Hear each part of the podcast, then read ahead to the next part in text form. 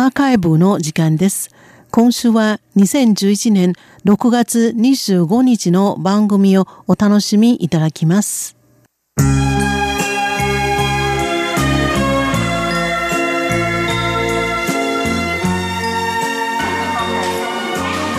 リスナーの皆様宝島再発見の時間です。この時間では台湾の観光情報そして B 級グルメに関する情報をお届けしてまいります、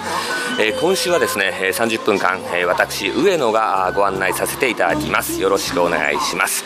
えー、今日なんですけれども私まずですね観光情報から先にご紹介したいと思うんですね、えということで私今日は、え台北市民そして新北市民の通勤通学の足 MRT 台北新交通システムのですねこれ新しくできました線路の、えー、終点駅ロシュー駅というところに来ています。ロシューというところですね、えー、ロシューと言いますのはですね2つの漢字です、えー、ロと言いますのはこれ日本であの芦屋というですねあの場所が東京にあると思うんですがあの足のですね、えー、旧漢字だと思うんですけれども台湾ではこんな風に書きます、えー、まず草冠を書きますね。そしてその下に、えー、考慮する配慮するという時の「りょ」という漢字。あの漢字の一番下の「心」というところを、えー、あのお料理が乗っかって出てくる「お皿」という字に変えるんです。これで「ろ」えー、それから「州」はですね日本の九州の州なんですけれども三髄がついています、えー、これ標準中国語ですと「ルージョ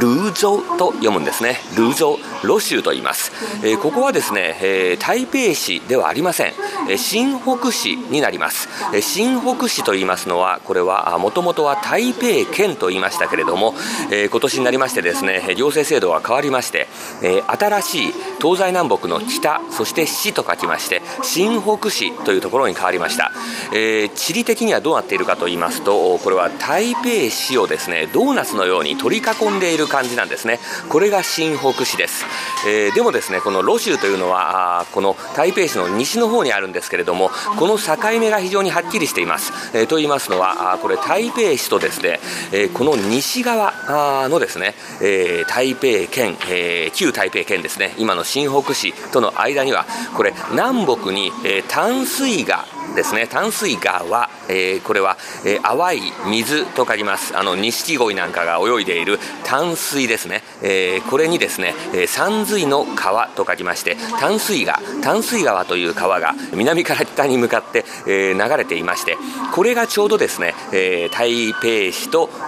そのそれをドーナツのように取り囲む新北市と、え、このちょうど西のところですね。台北市の西そして、え、この新北市になっていく境目に通っているわけなんです、えー、ですからこのルーゾーロ州に来るためにはですね台北市からですね MRT 新交通システムのルーゾー支援えー、ロシュー線という新しくできましたあこの線に乗ってですね、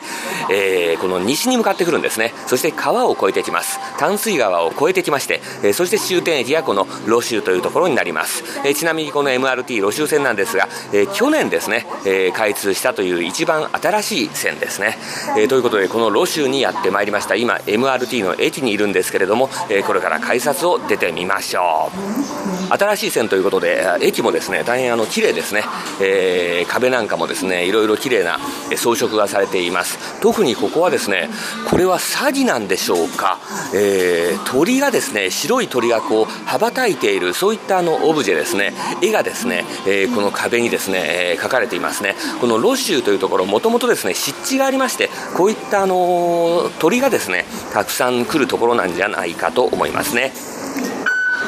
はい、えー、これがですね、えー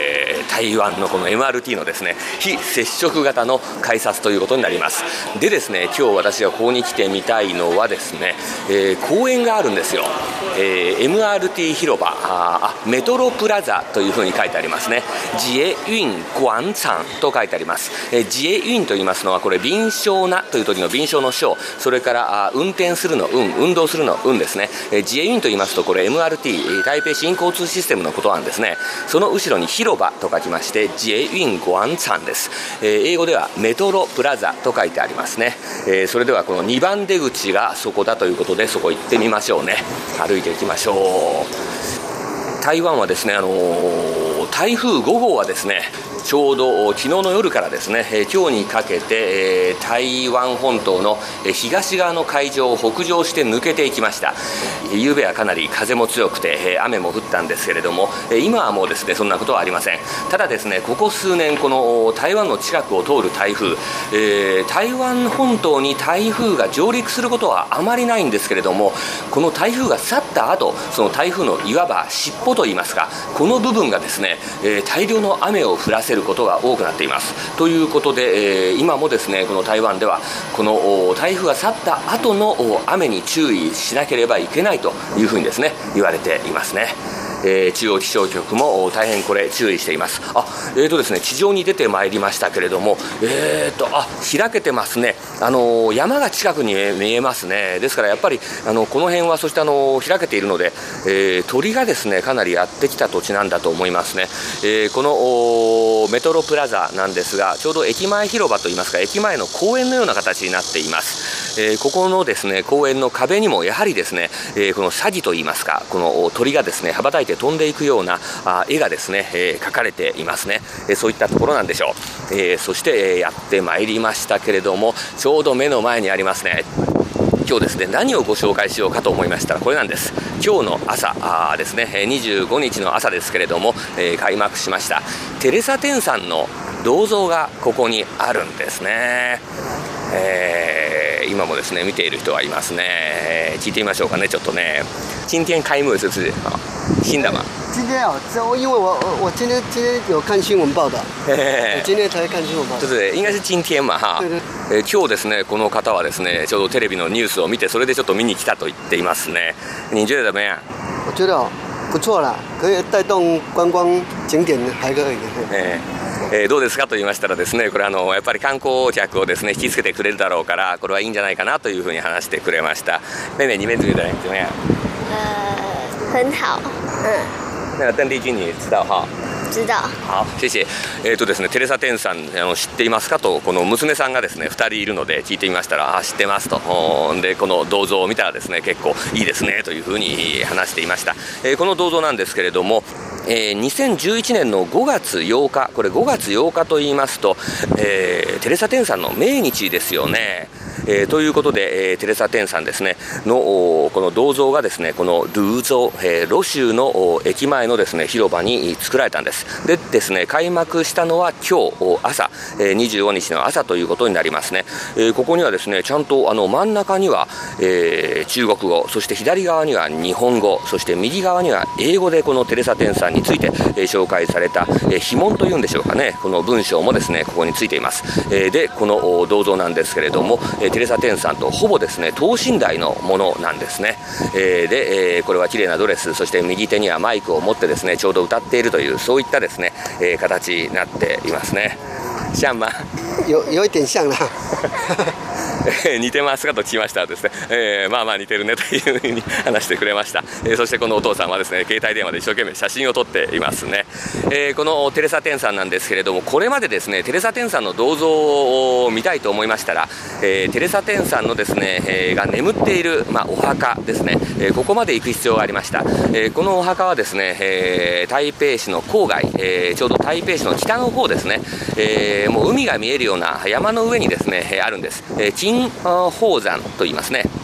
えー、金銀の金、それから宝の山と書きまして、えー、金宝山、金宝山ですか、えー、この山の上にですね、えー、ありまして、そこまで行く必要がありました。ちょっとですね、遠かったんです。えー、でもですね、今回、この2つ目の銅像が、このルーゾーというですね、えー、駅の広場にですね、できたということで、えー、これからですね、観光客の人たちは手軽にこのテレサ・テンさんの、え、銅像をですね、見ることができるようになりました。えー、この銅像なんですけれども、テレサ・テンさんがこれまで残した、えー、例えばですね、えーまあ、歌であったり、あるいはま遺品の数々そういった有形無形のものをですね、え保存しまして管理しまして、え後世に伝えていこうとするテレサ展基金会、えここがですね、え承認している初めてのその外に作ったですね銅像だということです。